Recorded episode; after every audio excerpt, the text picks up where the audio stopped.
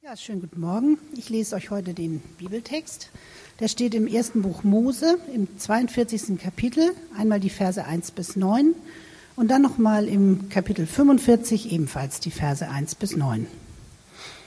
Als Jakob erfuhr, dass es in Ägypten Getreide zu kaufen gab, sagte er zu seinen Söhnen, was steht ihr da und schaut einander an?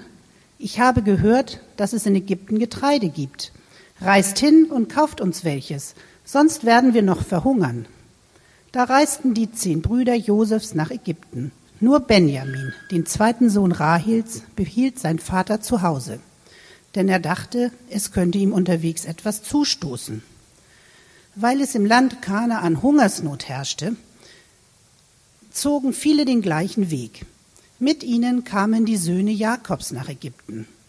Josef war der Machthaber im Land, Wer Getreide kaufen wollte, musste zu ihm gehen. Als nun seine Brüder hereinkamen und sich vor ihm zu Boden warfen, erkannte er sie sofort. Er ließ sich nichts anmerken und behandelte sie wie Fremde. Woher kommt ihr? fragte er sie streng. Wir kommen aus dem Land Kanaan, antworteten sie. Wir möchten Getreide kaufen. Die Brüder erkannten Josef nicht, aber er wusste genau Bescheid. Er musste daran denken, was er einst in seiner Jugend von ihnen geträumt hatte, und er fuhr sie an. Spione seid ihr. Ihr wollt erkunden, wo das Land ungeschützt ist. Da konnte Josef nicht länger an sich halten. Er schickte alle Ägypter aus dem Raum. Kein Fremder sollte dabei sein, wenn er sich seinen Brüdern zu erkennen gab. Als er mit ihnen allein war, brach er in Tränen aus. Er weinte so laut, dass die Ägypter es hörten und, muss, und bald wusste der ganze Hof des Pharaos davon. Ich bin Josef, sagte er zu seinen Brüdern. Lebt mein Vater noch? Aber sie brachten kein Wort heraus, so fassungslos waren sie. Er rief sie näher zu sich und wiederholte, ich bin Josef, euer Bruder, den ihr nach Ägypten verkauft habt. Erschreckt nicht und macht euch keine Vorwürfe deswegen. Gott hat mich vor euch hier nach Ägypten gesandt, um viele Menschen am Leben zu erhalten. Zwei Jahre herrscht nun schon Hungersnot und es kommen noch fünf Jahre, in denen man die Felder nicht bestellen und keine Ernte einbringen kann. Deshalb hat Gott mich vorausgeschickt. Es ist sein Plan, euch und eure Nachkommen überleben zu lassen, damit er eine noch größere Rettungstat an euch vollbringen kann. Nicht ihr habt mich hierher gebracht, sondern Gott. Er hat es so gefügt, dass ich die rechte Hand des Pharaos geworden bin und sein ganzer Hof und ganz Ägypten mir unterstellt ist. Macht euch schnell auf den Weg und bringt meinem Vater die Botschaft. Dein Sohn Josef lässt dir sagen. Gott hat mich zum Herrn über ganz Ägypten gemacht. Kommt hierher zu mir, besinn dich nicht lange. Lass mich nochmal beten und dann gucken wir uns den Text mal an. Lieber Herr, vielen Dank für den Morgen, vielen Dank für diesen Gottesdienst, ähm, vielen Dank, dass wir hier zusammen sein können und uns Gedanken machen können über ähm, den Text, über dich, was es mit uns zu tun hat. Ähm, ich bitte dich, hilf uns und lass uns verändert rausgehen hier. Amen. Also, wir sind äh, mitten in der Predigtserie über Josef. Äh, habt ihr gemerkt am Text, wir haben den gerade gelesen und ähm, wir haben uns in den letzten Wochen tatsächlich äh, mit äh, der verkorksten Familiengeschichte, Familiendynamiken, die absolut äh, schlecht waren bei Jakob, äh, bei Josef beschäftigt. Und äh, letzte Woche ging es dann äh, darum, wie Josef mit Sex umgeht oder Versuchung. Das war letzte Woche. Heute kommen wir tatsächlich zu dem Ho Höhepunkt der ganzen Geschichte. Jetzt schon. Ähm, und das erstreckt sich leider über einige Kapitel. Ich habe einfach nur das, den Anfang und das Ende sozusagen lesen lassen. Und äh, weil das so lang ist. Und äh, jetzt ist die Frage, was passiert in der Zwischenzeit? Wisst ihr, ihr lieben Konfirmanden, ihr wisst es natürlich, für all die anderen wie mich, werde ich kurz nochmal äh, rekapitulieren, was in der Zwischenzeit eigentlich passiert ist, weil es hochinteressant ist. Es ist eine hochinteressante Geschichte. Josef wird also von seinen Brüdern in die Sklaverei verkauft. Schon das ist schon mal ähm, hart. Dann kam er ins Gefängnis, nachdem er zuerst mal ähm, bei einem äh, Mann, Leibwachenchef äh, sozusagen, Potiphar, äh, zweiter Mann im Haus war und äh, alles unter sich hatte sozusagen, aber die Frau von Potiphar war scharf auf ihn und hat ihn sexuell belästigt am Arbeitsplatz und ähm, hat das ihm sozusagen in die Zuschuhe geschieben, oh, äh, geschoben und er musste dann tatsächlich deshalb auch ins Gefängnis. Im Gefängnis dann hat er einige, weil das auch so ein Top Security Super Gefängnis war, äh, einige der königlichen ähm, ähm, Leibgarde der königlichen, des königlichen Hofes, einige Leute davon da kennengelernt. Und die haben natürlich auch gesehen, wie, wie Josef ähm, funktioniert, wie Josefs Charakter ist, was seine spirituellen Einsichten sind, was für eine Weisheit der Junge hat und so weiter. Und so, dass es ihn schlussendlich daran geführt hat, dass er zum zweiten Mann äh, sozusagen der Premierminister hinter dem Pharao in ganz Ägypten, äh, zu dem stieg er auf sozusagen. Weil er nämlich kurz davor einen Traum des Pharaos deuten konnte, der eine große, große Hungersnot vor, äh, vorausgesagt hatte sozusagen. Und dann durch seine administrativen Fähigkeiten, die der Junge hatte, war es ihm möglich, das gesamte Land sozusagen auf die Hungersnot einzustellen. Und es gab anstelle von Hunger und Tod dann Leben und was zu essen. Ja, das war Josef in, in ein paar Worten. An einer anderen Stelle im Land gab es den Jakob, den Vater von Josef, mit seinen Söhnen. Und äh, diese Familie hat dann angefangen, auch an diesen Folgen der Hungersnot zu leiden.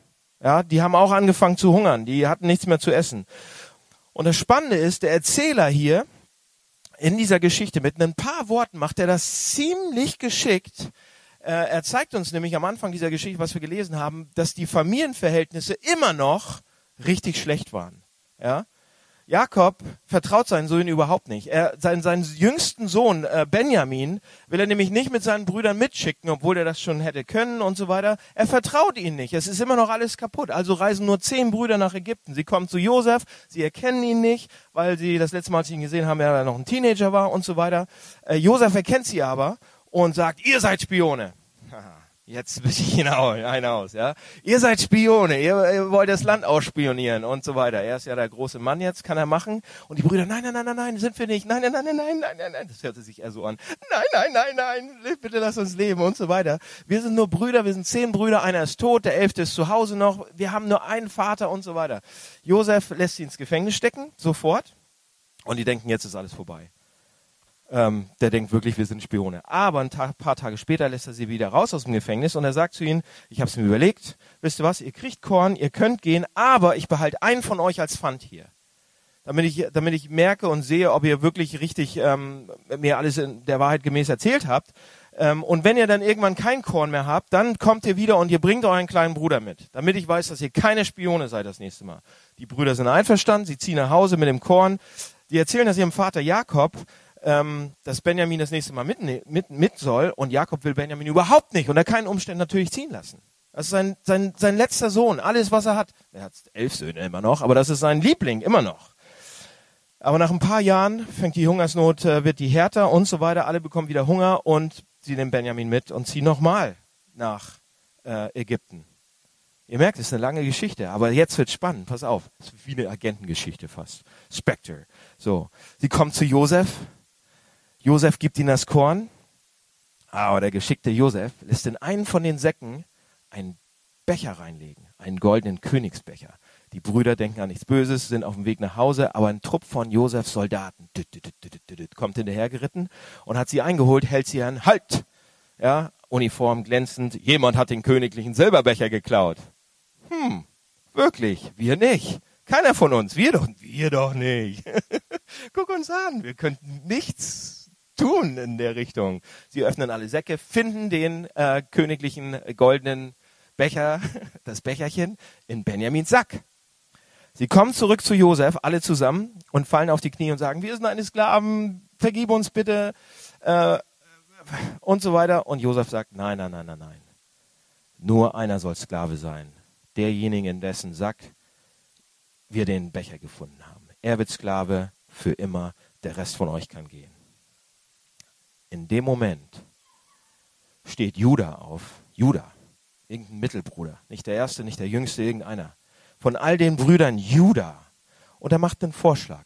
Er stellt sich hin, hält eine Rede vor dem Pharao oder vor Josef, dem zweiten Mann, hält eine Rede, macht ein Angebot und, ähm, und Josef hält es zu dem, an dem, zu dem Zeitpunkt nicht mehr aus. Er hält es nicht mehr aus, Er schickt alle Bediensteten raus, alle Sklaven, alle Ägypter raus und gibt sich seinen Brüdern dann zu erkennen und sagt, ich bin es, ich bin's, Josef. Wie geht's Papa? Ja? Und die anderen sind sprachlos. So, was bedeutet diese Geschichte? Vorschlag? Okay, ich habe die ganze Woche dran gearbeitet, deshalb Josef sagt uns, was diese Geschichte bedeutet, tatsächlich, in einem von den Versen, die wir auch gelesen haben. Er sagt wörtlich, ihr tut all diese Sachen, ihr verkauft mich, ja, ihr habt mich fallen lassen, ich wurde verraten, ich war und so weiter, aber hinter dem allem, was passiert ist, hat Gott die ganze Zeit gearbeitet. Sagt er wortwörtlich. Hinter allem, was ihr getan habt, hinter allem, was ich getan habe, hinter allem, was wir getan haben, hat Gott etwas getan. Gott war am Arbeiten die ganze Zeit. Nun, okay, was hat Gott gemacht? Das ist die große Frage, oder nicht? Was hat er denn gemacht? Pass auf, lasst uns die Geschichte angucken, nach und nach unter drei, drei Überschriften. Was tut Gott, wie tut er es und warum tut er es? Ja? Was tut er, wie tut er es, warum? Und was hat das mit uns zu tun natürlich? ist die äh, bleibende Frage. Also erstens, was tut er? Was macht Gott? Was sagt Josef, dass Gott macht? Was, lasst uns das mal anschauen. Es ist eigentlich, es ist ziemlich verrückt. Was ist Josefs großes Problem? Was ist das große Problem der Brüder von Josef? Wenn wir die ganze Geschichte angucken, von vorne bis hinten, dann sehen wir das. Ihr Problem ist, von allen Brüdern, von Josef, Benjamin, von allen, ihr Problem ist, dass Jakob, ihr Vater, ihr Leben komplett ruiniert. Ja? Weil er ein absolut schlechter Vater ist. Der ist ein absolut Jakob. Oh, der tolle Freund von Gott und so weiter. Ist ein sehr, sehr schlechter Vater. Und er versaut seine Söhne. Jakob hat sich Josef ausgesucht und war vernarrt in ihn. Der liebte ihn. Dominik hat darüber gepredigt. Er verehrte ihn fast. Sein ganzes Leben hat sich um diesen Jungen gedreht. Ja? Und die Folge war, dass Josef ein kleiner, hochmütiger, unehrlicher Besserwisser wurde.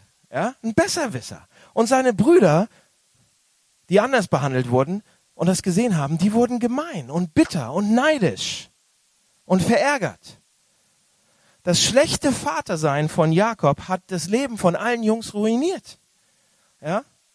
Sie waren auf dem Weg, wirklich echt schlimme Menschen, schlimmer Charaktere zu werden. So, was macht Gott jetzt? Gott hat eingegriffen. Gott hat eingegriffen, indem er der Vater wurde, den sie eigentlich brauchen, den sie eigentlich nie hatten. Seht ihr das? Wie wird, hier ist die Frage, wie wird Josef zu einem weisen, guten Mann, sodass er seine Gaben und Fähigkeiten einsetzen kann, um Menschen zu retten. Wie werden die Brüder zu weisen, guten, starken Männern, sodass sie das Fundament für eine Gemeinschaft bilden können, die Gott nachher mit den Menschen haben möchte? Das, das wollte Gott eigentlich von diesen Jungs haben. Das wollte er. Aber ihr leiblicher Vater hatte das ruiniert. Schreckliche Vaterschaft ruinierte das ganze Ding. So was macht Gott? Gott wird der Vater hinter dem Vater. Gott wird der eigentliche Vater für die Jungs. Gott wird der Vater über dem Vater. Gott wird mehr als der Vater. Er wird der Vater, den sie nie, nie hatten. So was meine ich damit? Ich meine damit, dass Gott anfängt, die Jungs zu erziehen. Gott erzieht die. Und wir lesen das in Hebräer 12, lesen wir davon, dass Gott es, dass Gott es tut, dass Gott erzieht. Und Josef, diese Geschichte von Josef, ist eine der perfekten Fallstudien, wie Gott das macht. Pass auf, in Hebräer 12 steht, da steht folgendes. Ich lese mal vor. Lehne dich nicht dagegen auf, wenn der Herr dich erzieht oder wenn Gott dich erzieht. Lass dich nicht entmutigen, wenn er dich zurechtweist. Denn wen der Herr liebt, den erzieht er mit der nötigen Strenge. Er macht es mit euch wie ein Vater mit seinen Kindern. Wenn er euch nicht erziehen würde, würde das heißen, dass ihr noch Waisen seid und nicht seine Kinder. Unsere leiblichen Väter haben uns für eine verhältnismäßig kurze Zeit erzogen, und zwar so, wie es ihren Vorstellungen entsprach. Gott aber weiß wirklich, was zu unserem Besten dient. Er erzieht uns so, dass wir an seiner Herrlichkeit Anteil bekommen. Mit strenger Hand erzogen zu werden, tut weh und scheint zunächst alles andere als ein Grund zur Freude zu sein. Später jedoch trägt solche Erziehung bei denen, die sich erziehen lassen, reiche Früchte und so weiter und so weiter. Leute, Hebräer 12, das ganze, der ganze Kapitel geht eigentlich, äh, geht um Erziehung. Gott erzieht. Und das griechische Wort, was dort benutzt wird, ist Paideia. Ja, für erziehen. Nicht schlagen, nicht disziplinieren, sondern Paideia. Pädagogik, unser Wort kommt daher so, ne? Es bedeutet Erziehung. Es bedeutet nicht preußische Erziehung und es bedeutet nicht 68er Erziehung.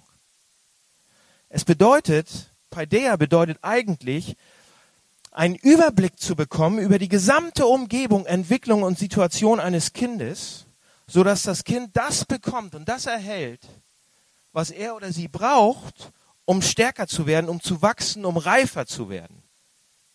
Das ist Erziehung. Und das bedeutet, dass das Kind, manchmal auch alles Mögliche bekommt, aber manchmal auch Konsequenzen spüren muss. Es gehört dazu, dass wir unangenehme Dinge in das Leben des Kindes bringen.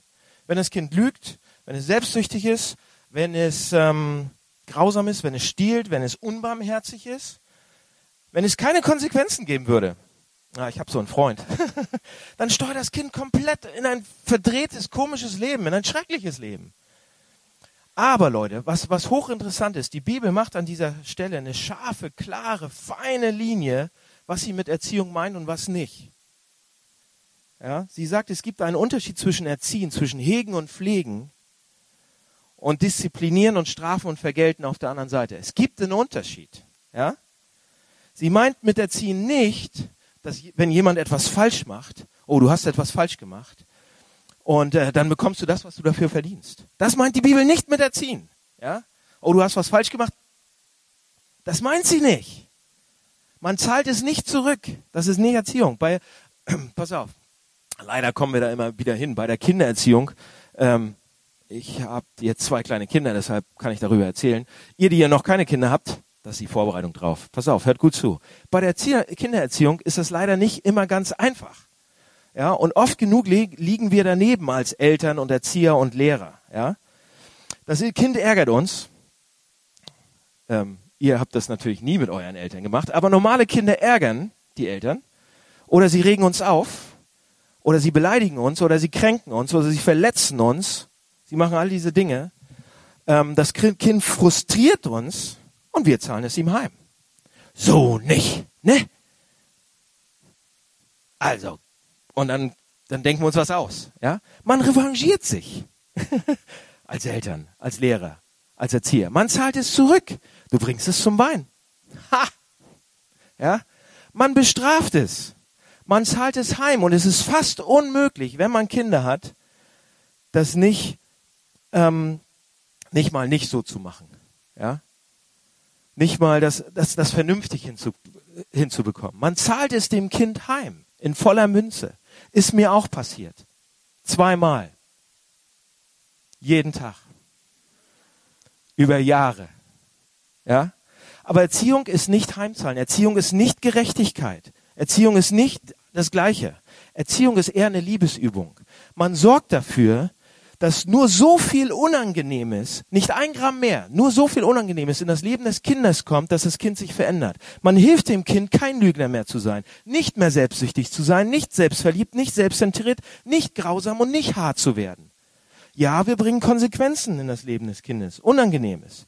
Aber nur so viel, dass es liebend verändert und reifer wird und, und das Kind zu etwas Tollem, Gutem, Tollen heranwächst. Das ist Erziehung. Das ist Paideia. Und einige von euch sagen jetzt, oh Mann, das ist schwer. Ich muss es sagen, das ist schwer. Das ist richtig schwer. Und das ist nicht nur schwer, das ist eigentlich unmöglich.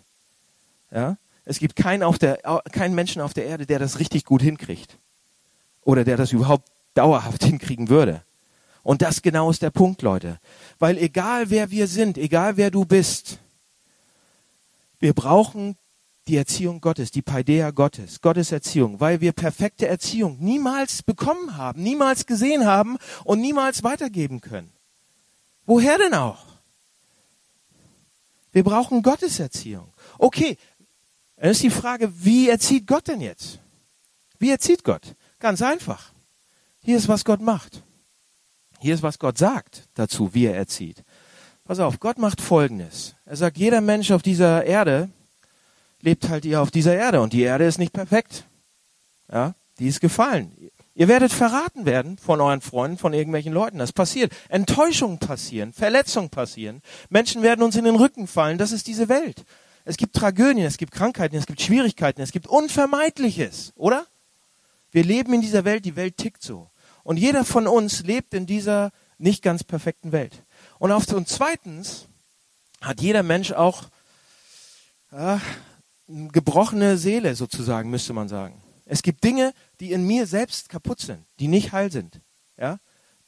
Ich bin blind gegenüber, wer ich eigentlich bin oder wer ich sein könnte.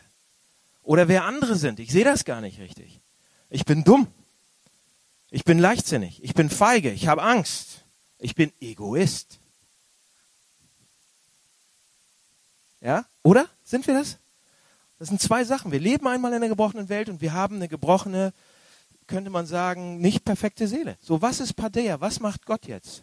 Wenn wir Gott vertrauen, wenn wir zu Gott kommen, wenn wir in eine Beziehung mit Gott anfangen oder eine Beziehung mit Gott anfangen, wird er zu unserem Vater und er, und er beginnt uns langsam zu erziehen. Was bedeutet das? Er bringt diese externe Gebrochenheit der Welt und setzt sie in Beziehung mit der inneren Zerrissenheit unseres Lebens auf eine Weise, die uns erzieht, die uns lehrt, uns aufweckt, uns stärkt, uns heilt. Das, was da draußen kaputt ist, passiert uns und kommt auf mich rauf sozusagen, kommt in mein, auf meinen Charakter. In anderen Worten, jeder von uns bekommt es mit Unannehmlichkeiten zu tun in diesem Leben. Aber wenn wir mit Gott zusammen sind, dann wird es auf die richtige Art und Weise, zur richtigen Zeit, im richtigen Maß kommen. Und, er, und so, dass es uns zu jemandem macht, der Gott ähnlicher wird, zu einem tollen, großen, gut, gutartigen Menschen. Und das bedeutet, Leute, das bedeutet, egal ob ihr gute Eltern oder schlechte Eltern hattet, oder ob ihr schreckliche Eltern hattet, das ist egal. Wir alle brauchen den Vater hinter dem Vater, der anfängt uns zu ziehen. Wir brauchen das Elternteil hinter all den Eltern. Was, wenn wir sagen könnten, Gott benutzt das gerade diese Situation, um mich in das, Sohn, in, in, das, in das Bild seines Sohnes zu verändern, um mich in eine herrliche, schöne, einzigartige Person zu formen, zu der er mich von Anfang an eigentlich entworfen hat. Er wird das nutzen, um mich zu etwas Größerem zu verändern. Schaut euch an, was Gott mit Josef gemacht hat. Hier ist das perfekte Beispiel eigentlich dafür, wie er die externe Gebrochenheit der Welt in Beziehung setzt mit der internen Gebrochenheit von Josef. Was hat er gemacht? Er wurde, Sie kennt die Geschichte? Er wurde von Potiphas Frau betrogen. Das war böse. Ja? Das hat Gott nicht gemacht. Das ist passiert. Aber er wurde von, auch von seinen Brüdern verraten. Das war auch böse. Das hat Gott nicht gemacht. Das ist passiert. Aber Gott hat diese Dinge benutzt, um Josef von einem dummen Jungen in einen weisen Mann zu verändern. Um ihn von einer feigen, hinterhältigen Petze in einen mutigen Führer zu entwickeln um, um ihn von seiner Blindheit, wer er selbst ist, selbst, Selbsterkenntnis zu geben. Und zwar, dass er sich tatsächlich selbst erkennt. Von Selbstsucht, ja, in Mitgefühl und Großzügigkeit. Er hat's gemacht. Gott hat ihn verändert. Gott hat ihn erzogen, sozusagen. Das ist das Gute, was immer, Leute, was auch immer passiert in schlechten Dingen in unserem Leben. Da, da steckt Gott, Gott arbeitet da schon. Das ist das Erste, was wir lernen im Text. Was macht Gott? Was tut Gott? väterliche, liebevolle Erziehung in unserem Leben. Wie tut Gott das? Wie tut er das? Wie macht er das? Es gibt eine Methode, die wir sehen können, wie er das macht.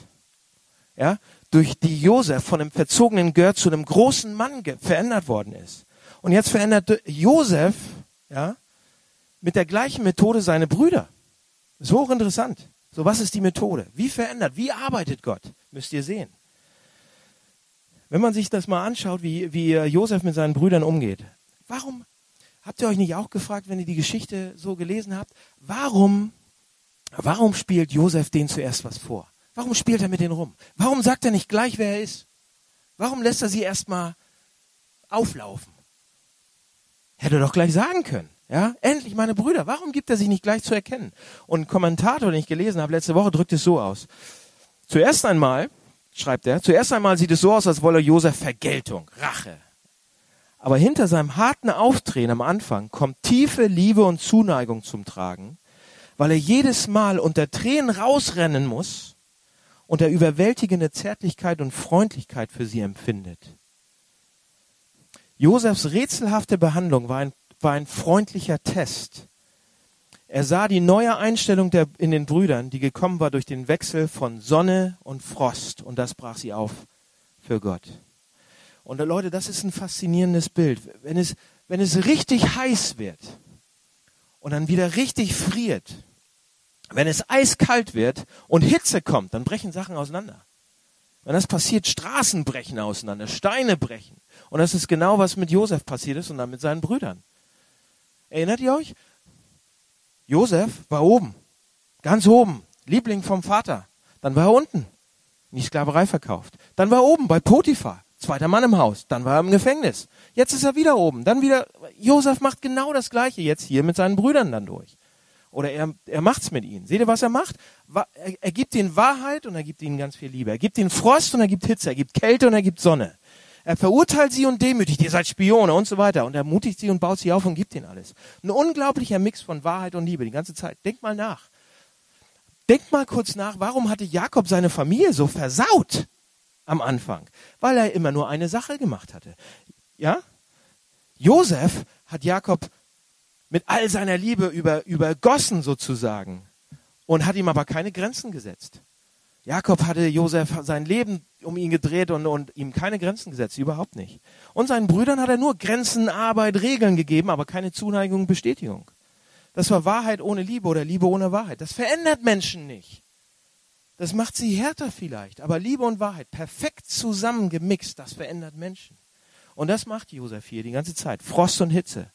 Zuerst ist er einmal ziemlich freundlich und sonnig und dann nimmt er sofort ähm, und er nimmt er nimmt nicht sofort Rache für alles, was sie ihm angetan hätten. Er zahlt es ihnen nicht zurück. Er ist freundlich, er ist sonnig. Ja? Er zahlt es ihnen nicht zurück. Was wäre, Leute, hier, hier eine Frage. Was wäre Vergeltung und Rache für Sklaverei und viele Jahre im Gefängnis? Was wäre Vergeltung dafür? Antwort. Sklaverei und viele Jahre im Gefängnis.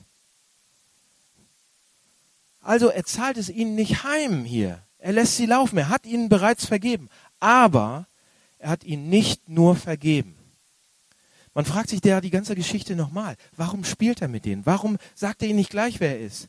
Ja, pass auf, wenn Josef nur Gerechtigkeit gewollt hätte, ja, hätte er gleich sagen können, ha, ich bin Josef, hier ist Wahrheit, ab in Knast für so und so und so viele Jahre. Ich will Gerechtigkeit, jetzt. Wollte er nicht.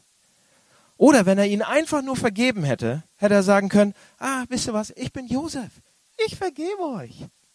Vergesst, was äh, in der Vergangenheit alles passiert ist. Was da passiert ist, ist nie passiert und so weiter. Wenn Jesus, wenn Jesus, wenn Josef, wenn Josef das gemacht hätte, die hätten sich nie verändert. Wenn er Rache genommen hätte oder wenn er einfach nur vergeben hätte, die hätten sich nicht verändert. Aber durch abwechselnden Frost und Hitze, Wahrheit und Liebe sehen sie auf einmal, was sie alles falsch gemacht haben, ihre Fehler. Er gibt ihnen einen Vorgeschmack von Vergeltung, aber gleichzeitig eben nicht komplett. Und deshalb führt er sie endlich, schließlich an diese erstaunliche Stelle. Ähm, wohin führt er sie? Es ist ziemlich genial, was Josef hier macht. Sie alle fallen vor ihm nieder. Sie sagen, wir sind deine Sklaven. Und Josef sagt, wirklich?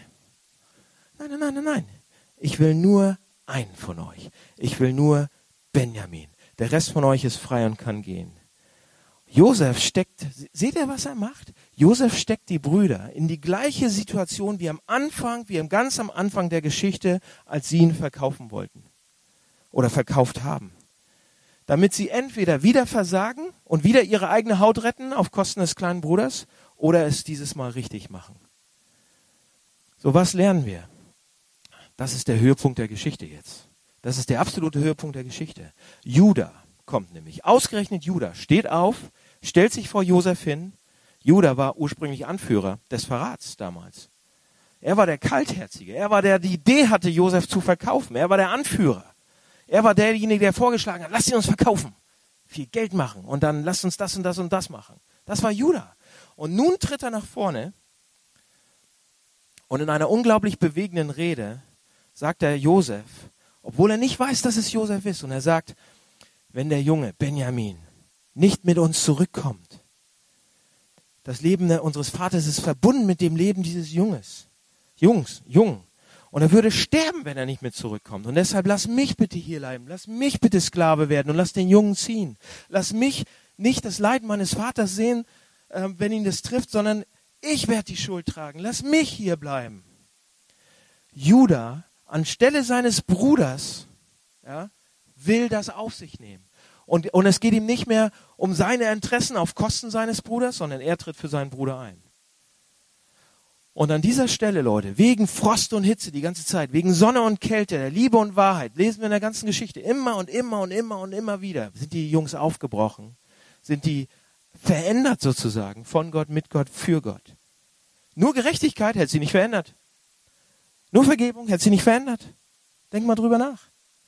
Warum tut er das alles? Warum spielt er mit ihrem Leben? Obwohl er ihnen schon vergeben hatte. Er hatte ihnen schon vergeben, oder? Leute, aber wenn wir wirklich jemanden lieben, dann wollen wir denjenigen nicht nur vergeben.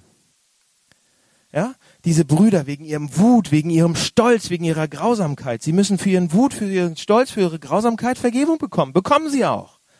Aber mehr als das. Die müssen sich verändern. Die müssen geheilt werden davon. Die brauchen nicht nur Vergebung. Sie brauchen Vergebung natürlich, aber ihnen muss nicht nur vergeben werden, sie müssen auch geheilt werden von all diesen Sachen. Sie müssen wiederhergestellt werden, erneuert werden, verändert werden. Und deshalb Wahrheit und Liebe. Pass auf, hier ein ganz wichtiger Satz. Josef macht es nicht, obwohl er ihnen schon vergeben hat, sondern weil er ihnen vergeben hat und sie liebt. Und Gott macht das genau auf die gleiche Art und Weise mit uns. Ist schon mal jemand zu euch gekommen und hat gesagt, ey, Hamburg-Projekt, ich äh, finde ich super, die Gemeinde, all dieses Gnadenzeug von dem christlichen Evangelium, ist toll, was ihr da macht und ist toll, ich will da auch mitkommen, das ist toll, Gnade einfach, das ist, wir sind durch Gnade gerettet, super, dann kann man einfach sagen, okay, Gott vergib mir und alles ist gut und ich kann so weitermachen wie bisher, das passt schon irgendwie. Toll, dass ihr so eine gnadenzentrierte Gemeinde seid. Leute, das ist nicht Gott. Das ist nicht von dem Gott, den wir hier reden. Unser Gott vergibt, absolut, der vergibt. Ja? Er nimmt uns absolut an. Aber weil er uns vergeben hat, weil er uns angenommen hat, wird er uns nicht einfach so weiterlaufen lassen. Solange es Dummheit in meinem Herzen gibt, solange es Blindheit in meiner Seele gibt sozusagen, solange es Angst in mir gibt, solange es Selbstsucht in meinem Herzen gibt, solange es externe solange es interne kaputte Sachen bei mir gibt, wird Gott die externe Gebrochenheit der Welt in Beziehung setzen mit meiner Zerrissenheit des Herzens, bis etwas Gutes, Tolles, Besseres, Reiferes daraus kommt. Weil er so verrückt nach mir ist. Er hat uns entworfen, geschaffen. Und er will, dass es etwas Tolles, Großes, Gutes wird. Er hat uns entwickelt, um, um, um Leben zu retten. Leute, wenn ich mein Leben, wenn wir unser Leben genug beisammen hätten, wie Josef, wenn wir unsere Dummheit, unsere Feigheit, unsere, unsere Selbstsucht, unsere Blindheit sozusagen, all diese Dinge, wenn wir von denen geheilt werden würden, verändert werden würden, nicht nur vergeben, sondern wenn das komplett weg wäre, wenn ich komplett restauriert wäre, geheilt wäre, durch Frost und Hitze, durch Wahrheit und Liebe, wegen Gottes Engagement in meinem Leben. Überlegt mal, wer und was wir dann sein könnten. Keine Angst mehr? Gott will uns nicht allein lassen, weil er so verrückt ist. Er will uns nachgehen, weil er uns vergeben hat. Okay, letzter kurzer Punkt. Warum? Warum kann er das tun? Gott ist doch ein gerechter Gott. Der müsste doch eigentlich, ne? Pass auf, wir hatten gesagt, wenn wir uns an Gott wenden, dann kommt Gott in unser Leben als Vater und er wird Padea machen. Er wird uns erziehen. Was nicht bedeutet, dass er unsere Fehler und unsere Sünden gerade stehen, dass wir für alles gerade stehen müssen, was wir gemacht haben. Überhaupt nicht. Sondern er wird nur so viel Unannehmlichkeiten in unser Leben bringen, damit uns das verändert. Entschuldigung. Und wie kann Gott das tun? Ist doch ein Gott der Gerechtigkeit eigentlich, sagen wir. Er muss doch Sachen zurechtrücken und, und gerecht richten sozusagen. Er muss uns doch gerade stehen lassen. Oder zumindest die anderen, mich vielleicht nicht, aber alle anderen. Ja? Sicherlich, wir haben noch einen Gott der Gerechtigkeit. Muss er nicht dafür sorgen, dass wirklich diese Sachen alle wirklich gerade gerecht ablaufen? Wie kann er in, in mein Leben kommen als Vater? Schaut euch die Geschichte an. Seht ihr, ganz zum Schluss, Josef fast will sich zu erkennen geben. Merkt ihr das in der Geschichte? Er will sich zu erkennen geben. Er ist ständig am Weinen. Er läuft ständig raus, weil er es nicht mehr aushalten kann. Er kann nicht mehr warten. Er kann es nicht mehr ertragen, dass die Brüder ihn nicht. Er, er liebt sie doch so. Er will sie haben. Ja, er will sich zu erkennen geben, weil es seine Brüder sind. Er will sich mit ihnen versöhnen, aussöhnen. Er will sich mit seiner Familie versöhnen, endlich wieder alle im Arm halten, seine Familie. Aber er kann es nicht, bis Judah das tut, was er tut. Was macht Judah? Judah bietet sich als stellvertretendes Opfer an. Als Judah nach vorne tritt und sagt, lass mich die Schuld tragen, lass mich die Strafe zahlen, lass mich meinen Bruder ersetzen, ich werde die Schuld tragen. Und als er diese stellvertretende Sühne, dieses stellvertretende Opfer anbietet, das ist der Punkt, an dem äh, Josef sagt, jetzt kann ich mich zu erkennen geben. Jetzt sehe ich, du hast dich verändert. Ihr wurdet aufgebrochen, ihr wurdet verändert. Jetzt können wir versöhnt sein. Und Judas stellvertretendes Opfer war notwendig für die Versöhnung dieser Familie. Aber das stellvertretende Opfer von Jesus Christus ist notwendig, damit wir versöhnt werden können mit Gott und der großen Familie. Übrigens, ähm, wer war Judas Nachkomme? Jesus. Jesus stammt nicht von Ruben ab, ja, nicht von Simeon, nicht von Benjamin, noch nicht mal von Josef. Er stammt von Judah ab, diesem Hitzkopf, diesem komischen Verräter damals und jetzt dem Stellvertreter. Und Judah, ohne es zu wissen, tritt in die Fußstapfen seines viel größeren und wahreren Sohnes. Seht ihr, Judah tritt vor und er bietet sein Leben an und seine Familie wird versöhnt. Aber Jesus bietet nicht nur sein Leben an, er gibt sein Leben. Und das versöhnt uns mit der größeren wahren Familie und dem Vater. Wie kann Gott in unser Leben kommen als Vater? Wie kann er das machen und nicht Richter sein? Wie kann er nur so viel geben und uns nicht wirklich heimzahlen? Ist er nicht mehr gerecht? Wirft er nicht alle Gerechtigkeit dann über Bord? Nein, er wirft sie auf Jesus. Und weil er sie auf Jesus wirft, verliert Jesus am Kreuz die Beziehung mit Gott, komplett seinen Vater, verliert alles, verliert seine Familie, wird absolut bestraft. Er hat die Strafe bekommen, die wir verdienen. Und Jesus Christus sagt, in meinem Leiden habe ich das Lächeln meines Vaters komplett verloren. Komplett. Ich habe meine Familie komplett verloren. Ich habe alle Beziehungen verloren. Die perfekte, unendliche, perfekte Beziehung zu Gott, dem Vater, habe ich verloren damit, wenn ihr mal leiden solltet, wissen könnt, dass ihr die Liebe des Vaters habt. Dass ihr die wirklich habt. Dass ihr, wenn ihr in schwierige Situationen kommt, wisst, dass der Vater an eurer Seite ist. Das ist alles bezahlt. Da steht nichts mehr zwischen euch und Gott. Seht ihr, Leute? Und das ist das Evangelium. Das ist das Evangelium. Das ist die Ulti das Evangelium bringt zumal die ultimative Frost und Hitze in unser Leben, bis wir aufbrechen, nach und nach, die ganze Zeit. Das Evangelium macht es. Wegen des Kreuzes kann Gott mit uns absolut heilig und absolut liebevoll zur gleichen Zeit sein. Er kann gerecht sein und liebevoll zur gleichen Zeit. Das Evangelium bedeutet nämlich, was bedeutet das Evangelium? Der Kern. Mal wieder. Leute, das Evangelium bedeutet, dass wir eigentlich nicht perfekt sind. Dass ich eigentlich schlimmer, nee, das Evangelium bedeutet, dass ich schlimmer bin, als ich mir jemals hätte vorstellen können. Als ich jemals geglaubt hätte. Und zur gleichen Zeit, im gleichen Wimpernaufschlag, bin ich geliebter, als ich jemals gewagt hätte zu hoffen. Zur gleichen Zeit. Weil, obwohl wir Sünder waren, wegen dem, was Jesus getan hat, angenommen sind von, aus Gnade. Das heißt, wir sind so schlimm, dass er sterben musste. Und das ist eine Menge von Frost, Leute. Das ist eine Menge Frost. Ich bin so schlimm, dass er sterben musste für mich. Aber ich bin absolut geliebt zur gleichen Zeit. Und er ist begeistert von mir, dass er froh war, für mich zu sterben. Und das ist viel Hitze viel Hitze. Und das Evangelium gibt uns viel Frost und viel Hitze. Es überführt uns viel tiefer und sichert uns viel bedingungsloser auf der gleichen, äh, auf der anderen Seite zu. Und deshalb ist das, ist es nur das Evangelium, was wir brauchen, um wirklich aufgebrochen zu werden die ganze Zeit. Wir haben das. Josef hat es noch nicht. Wir haben es. Leute, das Evangelium ist ultimative Wahrheit und Liebe zur gleichen Zeit. Ultimative Frost und Hitze zur gleichen Zeit. Und es bricht uns auf. Wir brauchen das. Wisst ihr noch, wie der Traum begann von Josef? Der kleine Josef hatte doch einen Traum. Der kleine Josef hatte einen Traum, ich habe einen Traum, hat er gesagt, ich habe einen Traum. Eines Tages werdet ihr alle vor mir niederknien. Und ich werde euer Retter sein. Wisst ihr, was die Brüder gemacht haben? Sie sagen, lasst uns diesen Traum töten. Lasst uns verkaufen in die Sklaverei. Oh, gut gemacht, ihr Brüder. Indem ihr versucht habt, den Traum zu töten, habt ihr ihn erfüllt. Das bedeutet, letzter Satz, das bedeutet für euch ein bisschen Trost. Das bedeutet, die schlimmsten Dinge, die passieren können, die größten Angriffe auf uns, die kommen könnten, können nur Gottes Traum für uns realisieren und ihn erfüllen. Das ist, was Paideia ist. Das ist, was Gottes Erziehung macht. Das ist die Erziehung unseres himmlischen Vaters. Lass mich beten. Lieber Herr, vielen Dank ähm, für diesen Text. Vielen Dank, dass du uns erziehst, dass du uns nicht alleine lässt, sondern dass du uns zu etwas Großartigem, Besseren äh, machen möchtest und dass du ähm, nicht davor zurückschreckst, auch unangenehm zu sein manchmal. Ähm, vielen Dank dafür. Vielen Dank, dass wir ähm, das bekommen und immer wieder sehen können ähm, im Evangelium, im Abendmahl. Vielen Dank dafür. Amen.